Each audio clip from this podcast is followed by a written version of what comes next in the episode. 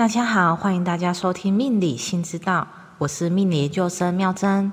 本节目借由古今中外命理知识，协助大家认识自己，让心更自在。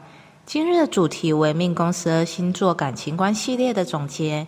让我们经由有缘人的提问，与大家分享你我都要知道的命理新知识。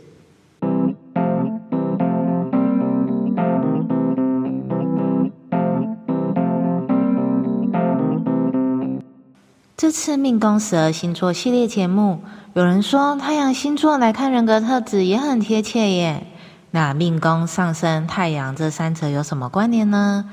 要理解这三者的关联，我们可以从上升点与命宫星座的关系，以及上升与太阳星座该如何分辨，再来了解这三者之间的关联。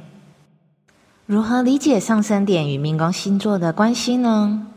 我们这次命宫十二星座感情观系列是以命宫星座，也可以说是上升星座的角度进行介绍，带入一些占星的解盘技巧，运用上升、下降、天顶、天地四个宫位星座特质以及宫位本身的定义来分析。简单来说，就是人在面对不同的情境所展现的面貌，用四个方向来认识与理解。命宫是自我宫，也是十二宫位中的一宫。现今普遍用的看盘方式是普拉西德分工制，而运用这个分工制来排盘，会发现一个宫位有时候不止一个星座，例如一宫同时有母羊座及金牛座，这时候我们会以前面的星座母羊座作为一宫的起点，也就是上升点，而上升星座就是一宫自我宫里头排在前面的星座。上升点对一个命盘来说很重要，但是除了上升点的星座，我们对自己的认识也有一宫另外一个星座的特质，尤其另外一个星座在宫位中的比例很高的时候会更为明显。所以这次的系列节目会以命宫为主角，而不是以上升为主题。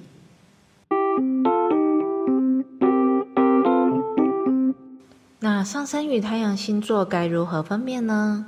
很多人说三十岁以后看上升，也有人说上升是人格面具。这些说法是让人方便理解上升概念的一种解答方式。那我们该如何更简易的理解上升是什么感觉呢？这时我们可以运用人类图的概念来解读。有听过人类图的人应该都知道，人类图强调一个人运行最自在的方式，不是刻意用头脑，属于一种生物本人的运行模式。举例来说，我想找一份工作，我的专长与喜好是美工、绘画及写作。这时，我适合的工作可能是行销、美编、出版社等行业。但我一个社会新鲜人，进到职场常常是以这个行业最基本的薪资开始爬。这时候，我无意间看到补习班广告上面写：国营企业、警察、消防员、公务员起薪多少？我就开始运用头脑进行分析，这两者间到底该如何选择？然后听到长辈亲戚们说，公家机关比较有保障，出社会第一份工作很重要。评估后，我做出的选择是报名补习班去考试。从以上的例子，我们知道，报名补习班去考试是经过头脑分析以及在意长辈亲戚的期待而做出的决定。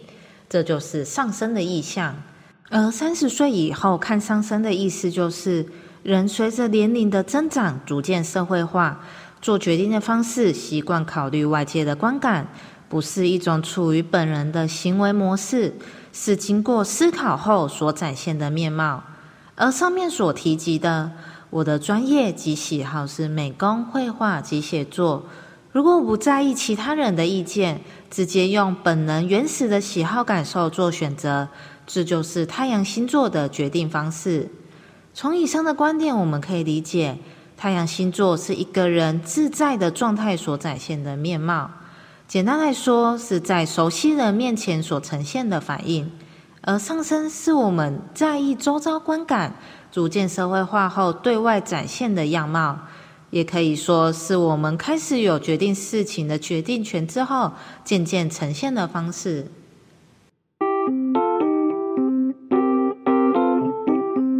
太阳星座为何用命宫星座、上升星座的方式来解读性格与行为模式，也能如此贴切呢？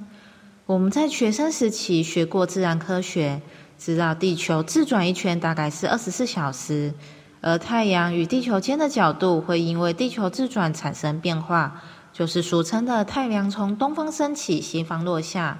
所以，同一个地区在不同时间点所照射的太阳光亮是不一样的。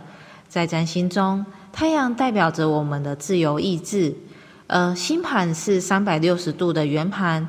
包含了十二个宫位，所以地球的转动代表着太阳所照射的宫位不断在改变。这个概念是我们的意志会因为不同的环境与情境，展现出不一样的样貌。从这个观点，我们能理解，学习太阳星座的特质，也要运用解读命盘的方式，看事情的角度，才可以比较全面。所以，我们这个系列命宫十二星座感情观。也是可以套用太阳星座的哟。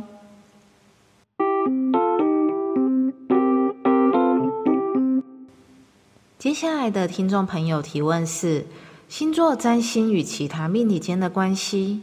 有忠实收听我们命理新知道节目的朋友，应该有感受到，我们在介绍一个星座特质时，常常融入其他命理的元素，像是双鱼座融合了《金刚经》与《易经》。而有融合易经元素解析星座，除了双鱼座，还有双子座、射手座、摩羯座，也有一些星座运用人类图的概念协助理解，像是处女座、天蝎座、水瓶座。其实，在做这个系列节目前，并没有想过要这样融入。会这么做的契机点，在准备双鱼座的讲稿时有的灵感，一种好像可以这样解说的想法在脑海中冲出来。而且这更符合我们节目的主轴，运用中西命理的知识，让心更自在。所以后面很多集都是运用这样的方式呈现给大家。相信对命理感兴趣的朋友，或许很多人都曾经跟我有一样的疑惑：这么多算命方式，他们的共通点到底是什么呢？我会学习这么多命理知识，有一个原因，也是因为内心有着这个疑惑。因为没有找到这个问题的直接解答，只好自己找答案。我们在学习一项知识与技能，有时候会因为老师担心自己所学被完全学会，会被取代这个念头，使得很多专业失传或是变得四不像。因为这种心态的人层出不穷，使得一项专业出现了很多门派。而后期学习的学生，把老师的毕生所学全部学会，其实也只学到这项专业领域中的其中一部分。更何况是老师如果没有倾囊相授，那更无法切入本质。而人通常都认为自己的是最好的，像是我家小孩很乖很孝顺同一个概念。所以各项知识的传授，呈现出忽视了源头、转眼细流的现象。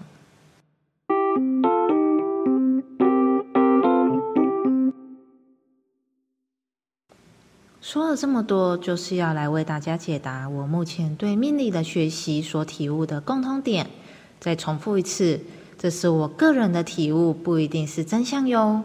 只有圣人、觉者、大智慧者才能肯定的表达真相，其他人都只是分享哟。中心命理的共通点就是五行与四象。五行是指木、火、土、金、水；四象是地、水、火、风。每一个论命方式的基本意涵都离不开五行与四象，所以当我们能灵活体会五行与四象的意涵，就能更自在的学习各种命理知识。从五行与四象的概念中，可以衍生出我们的感受、行为展现、身体的状况、我所处的环境以及我与周遭人的关系，而这份感受对应到佛法为贪嗔痴慢疑。所以，外境的种种现象是由我们的心所变现，源自于我们内心的感受。了解命理，也是让我们更加了解自己的内在感受，进而改变我们对待外在环境、人事物的方式。心若自在了，生活就能更加洒脱。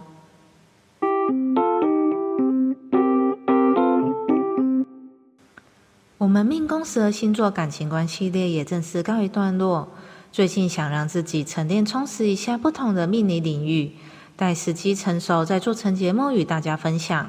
敏锐度高的朋友应该有发现，我的自我介绍是命理研究生，从这点就可以推测出我的上升或太阳其中有一个是处女座，具备研究人员精神以及吹毛求疵的龟毛性格的处女座。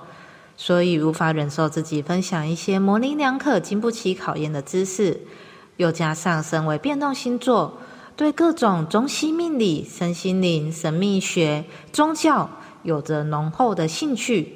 分享一个知识点，会想做多样的结合，让大家一同感受其中的趣味与奥妙。期许听众朋友们以更多元的视角，借由命理认识自己，让心更自在。如果大家喜欢我们命理新知道所分享的命理知识，请订阅、追踪、下载、分享给周遭的朋友听。我们下回再见，拜拜。